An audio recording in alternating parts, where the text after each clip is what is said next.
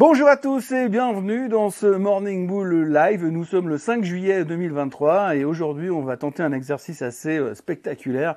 On va essayer de faire euh, la vidéo, le Morning Bull Live, le plus court de l'histoire. Enfin, de l'histoire de ces euh, trois dernières années.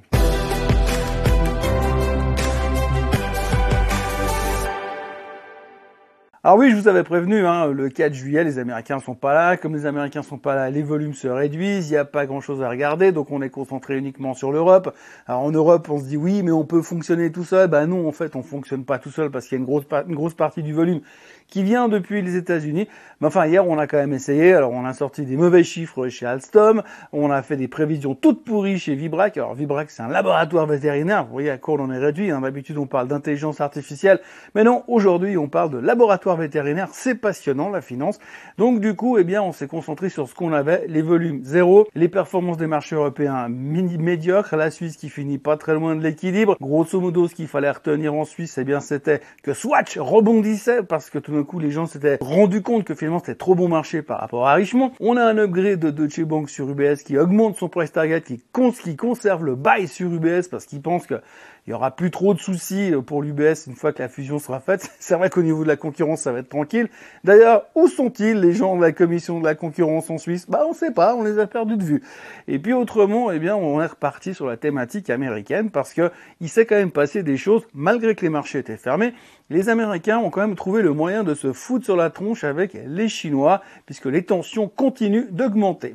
Alors pour faire simple, tout d'abord les Chinois, ils ont commencé par euh, limiter ou super contrôler les exportations de gallium et de germanium. Oui, d'accord. Alors jusqu'à hier matin, je ne savais pas ce qu'était euh, le gallium et le germanium.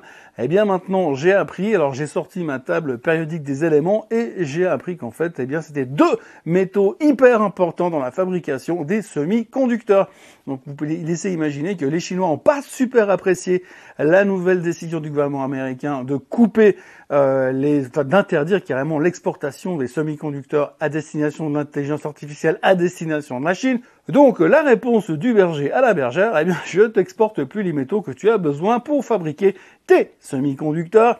Bref, les tensions augmentent, les Américains ont trouvé autre chose, ils vont probablement interdire, ça c'est une rumeur encore, c'est un article qui vient d'être publié dans un journal américain, ils vont peut-être interdire l'accès au cloud pour les Chinois. Donc l'accès au cloud américain, pour tout ce qui vient de la Chine. Alors ça va moyennement arranger Amazon et Microsoft puisque eh bien ils ont quand même une petite de clients qui sont chinois, donc ils vont perdre instantanément une masse de clients. Mais donc du coup on restreint les Chinois sur l'intelligence artificielle, on restreint les Chinois sur l'accès au cloud et les Chinois restreignent les Américains au niveau du gallium et du germanium. Et pour l'instant les Américains envoient Madame Yellen en Chine pour essayer de diminuer les tensions. C'est un peu le gars qui dit oui on va diminuer les tensions, on va calmer le jeu et paf je te mets un saut d'essence sur le feu qui brûle déjà pour voir au cas où le feu s'éteignait avec de l'essence. Hein.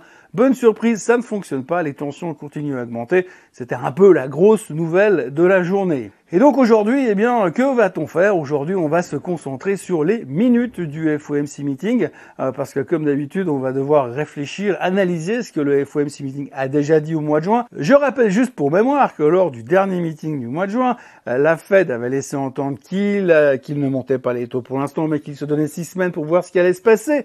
Qu'accessoirement, il y avait quasiment aucune chance qu'il baisse les en 2023, pour ne pas dire pas du tout. Et puis ça, il l'a dit et répété à peu près six fois dans les semaines qu'on suivit et encore la semaine dernière. Mais là, aujourd'hui, on va voir les minutes du FOMC meeting, on va les relire encore et encore et on va se dire « Oh my God Ils vont pas baisser les taux en 2023, c'est une horreur, comment on va faire ?» Bref, on va jouer les vierges effarouchées, totalement surprises par rapport à ce qui s'est passé au niveau des minutes. Et puis on va se chauffer pendant un quart d'heure. Et puis demain matin, on parlera d'autre chose parce que vendredi, il faudra déjà qu'on se concentre sur les non-farm payrolls, les chiffres de l'emploi qui sortiront dans 48 euh, heures. En plus de ces minutes du FOMC meeting, eh bien, nous aurons un meeting de la BCE. Mais alors attention, un meeting de la BCE, ce qu'on appelle un non-policy meeting. Ça veut dire qu'ils vont prendre aucune décision sur les taux et qu'ils vont faire aucune déclaration euh, fondamentale, structurelle euh, pour la décision future euh, de comment, de quelle sera la politique monétaire de la Banque Centrale Européenne. En gros, les mecs, ils ont organisé un meeting, ils vont aller manger des petits fours dans un hôtel très très cher, et puis à la fin, ils ont dit, ah bah, que, comme, comme prévu, on fait rien, puis on verra au prochain meeting. Bref, histoire de faire une course d'école, c'est normal, c'est la saison au mois de juillet, tout le monde a envie de se balader et de se promener un peu à l'extérieur, et eh bien la BCE va donc faire ça aujourd'hui. Autrement, pour le reste, eh bien, le pétrole ne fait rien, l'or ne fait rien, le bitcoin ne fait rien. Il n'y a pas de raison de faire quoi que ce soit pour l'instant. On attend l'ouverture des marchés européens. On verra ce que vont faire les marchés américains cet après-midi. Les futurs ne font quasiment rien du tout. On espère juste que Chinois et Américains ne vont pas faire monter encore un petit peu les tensions. D'ailleurs, au passage, dans un but de calmer le jeu, les Américains ont déconseillé à leurs concitoyens de voyager en Chine en ce moment parce qu'il paraît que c'est vachement tendu. Bon, ils ont quand même envoyé Madame Irene. On espère juste qu'elle va quand même réussir à reprendre l'avion pour rentrer aux États-Unis. On notera encore juste quelques petites déclarations comme ça, quelques bullet points. On a eu Monsieur euh, Krugman, Paul Krugman, qui a fait des déclarations euh, assez spectaculaires sur l'économie américaine, laissant entendre que la politique monétaire, la politique globale, la politique économique de Monsieur Biden était extraordinaire. Donc Monsieur Krugman, euh, prix Nobel d'économie, estime que eh bien tout ce que fait Biden, c'est parfait. On a un peu l'impression qu'il cherche un, job pour dans une année, mais peu importe. Donc il a fait des déclarations fantastiques en disant que ben, l'inflation est en train de baisser, mais la croissance tient le coup, et puis en plus l'emploi aussi. Donc du coup c'est parfait en termes d'économie. Ils sont géniaux, ces démocrates. Et puis dans la foulée, on a monsieur Jeremy Grantham. Alors Grantham, vous le connaissez, c'est aussi un gourou de la finance qui vient régulièrement à la télé pour dire attention, on va tous mourir. Bon, il est revenu aussi hier pour dire que selon lui, selon ses estimations, le marché avait 70% de chances de cracher. Bon, alors après, il a rassuré tout le monde, il dit 70% de chances de cracher dans les années à venir. Hein, c'est un peu comme si je vous dis, ah, le Bitcoin, il va à un million d'ici 2150. 2150, allez, dans 125 ans, je prends pas beaucoup de risques et puis personne pourra me dire, ouais, tu t'es gouré. Et puis s'ils veulent me le dire, de toute façon, je serai plus là pour l'entendre. Donc, Grand Tam prévoit un crash dans les années à venir.